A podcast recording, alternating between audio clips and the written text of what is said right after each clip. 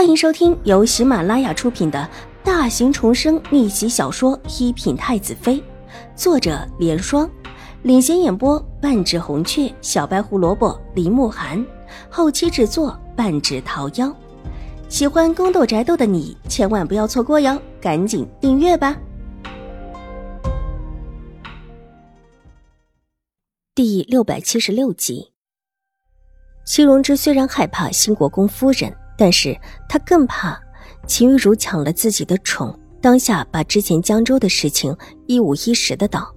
他这话一说，族老们全部愕然的看着秦玉茹，几乎不相信这么一个不知礼义廉耻的女子，就是眼前这一位太夫人看中的。之前他们收了太夫人的银子，当然是按着太夫人的意思做的。兴国公府收不收孙女儿，跟他们有什么关系？但这会儿听祁荣之这么一说，立时神色一凛。如果这事儿是真的，那就可能祸害到整个邵氏一族。邵氏一族的女子的名声可能会随着眼前这个女子进入族谱而受影响。你胡说什么？太夫人大怒，厉声喝道：“太夫人，我没有胡说。如果太夫人不相信，我这里还有两个人证，可以请太夫人见一见。”祁荣之压下心头的慌乱。昨天晚上，他不但把物证给偷到，而且还从自家府里带了两个人证过来。这是齐天宇从江州带来的下人，对于齐天宇和秦玉茹之间的事情一清二楚。他去的时候，正巧齐天宇不在，就进了齐天宇的书房翻转了一通，只说是来找几本书的，却把书房翻了个遍。齐天宇的小厮原不想让他进门，但看他说要找一本极重要的书，如果不见了，拿他们试问。小厮没奈何，才将人给放进去了。戚荣之找到自己要的证物之后，又把两个重要的下人带走，说是借着帮助处理一些事务。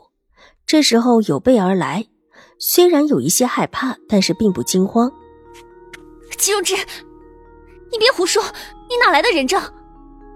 秦玉茹一听，立时就知道不好，脸上端庄的神色立时乱了，大惊失色。江州的事情就是他根子上的一个坏瘤子，他最怕人提起。玉茹姐姐，你别急，看一会儿什么人过来。戚荣之冷笑一声，他今天拼着全力，也不能够让秦玉茹得逞。堂下站了两个人，两个江州送来的下人，看清楚这两个人的脸。秦玉茹脸色大变，在场跟着变了脸色的不止秦玉茹一个人。秦婉如的目光不动声色地扫过变了脸色的数人，眼底越发的幽深起来。在场的这几个变了脸色的人各有算计，原以为马上就要心想事成，却想不到出了一个齐荣之来搅局。齐荣之的目光紧盯在秦玉茹的脸上，冷冷一笑：“大小姐，你不会真的不认识奴婢了吧？”奴婢的娘为你使了法子，把您的亲事推到二小姐的身上。奴婢偷偷的帮您给其他公子传消息，说亲事是二小姐强抢的，您是受害者，并且暗示其他公子为您报仇，毁了二小姐的名节。奴婢和娘对大小姐这么忠心，可大小姐把我娘杖毙之后，还要灭我的口。跪在下面的一个女子抬起头，十七八岁的年纪，最引人注目的是她额头上的一道疤痕，从额头眉心处滑落到右边的脸颊上，几乎是破了整张脸的容。即便是这样，依稀还能看得出女子俏丽的眉眼。你，你是西西香？秦玉茹拿帕子捂着嘴，颤抖道。西香是秦婉如之前院子里管事的方嬷嬷的女儿，是秦玉茹院子里的二等丫鬟。秦婉如的目光不动声色地扫过席香的脸，眸中闪过一丝嘲讽。方嬷嬷出了事之后，自己也曾想过去找方嬷嬷的女儿，想从她的口里掏一些更有用的证据出来。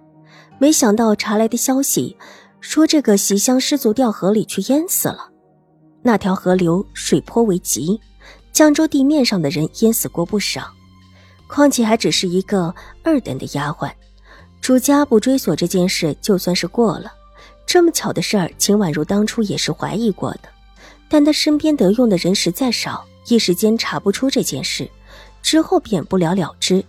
现在看起来，当初方嬷嬷一出事，秦玉茹那边也就下手了。只是让他意外的是，这个丫鬟居然被齐府的人救了。看这样子，齐天宇还把人带到了京城。当初的事情，齐天宇早已经知道内情，却还在和秦玉茹虚与委蛇，却不知道又在图谋什么。大小姐，是不是觉得奇怪？奴婢为什么还活着？当初大小姐使人把我骗到河边，想要了奴婢的性命。偏偏奴婢命大，居然活过来了。奴婢母女一心一意，为了大小姐害二小姐，到最后却落得这么一个下场，都是报应。但大小姐就不怕天打雷劈吗？西厢抬头怨毒的看着秦玉茹，声音不大，但字字凌厉，那股子恨意几乎透着阴冷语气，狠狠的砸在秦玉茹的身上。秦玉茹倒退两步，摇摇晃晃，几乎站不住，脸色惨白如雪。永康伯太夫人的手指都在颤抖。他虽然疼爱秦玉茹这个外孙女，但也疼爱狄言。这时候发现自己的亲外孙女居然真的和流言传出来的一样，和齐府的那位大公子差一点点就成了亲，而且听着丫鬟的意思，两个人私下里也是极为暧昧的。脸色先是青了，之后白了。而后又怒火中烧，爆红了起来。他在偏心也知道秦玉茹是真的和齐天宇有私情，对不住自己的孙子。原本作为秦玉茹的外祖母的他，这个时候应当呵斥席香，不让他说下去。但是作为狄烟祖母的那个他，却很想听到事实真相。狄烟和秦玉茹进京之后，都曾经向他说起过当初江州的一段往事，都说那时是虚的。是秦婉如和齐天宇之间的一段过往，跟秦玉茹没有什么关系，不过是有一些人弄不清楚姐妹俩的名字，以至于以讹传讹罢了。对于自己多年未见的女儿和亲外孙女，永康伯太夫人自然是深信不疑。哪料想事实居然是这样的，想到狄言在自己的面前痛哭失声，要求退婚的事。太夫人就觉得自己对不住自己的孙子，手心是肉，手背也是肉，她现在不知道是阻止好还是不阻止好，只能咬着牙继续往下听。这时候脑海里想的是这件事情要怎么跟狄言解释。他这时候庆幸永康伯夫人今天有事没来，否则听上这么一耳朵，一定不会再让秦玉茹进门的。本集播讲完毕，下集更精彩，千万不要错过哟。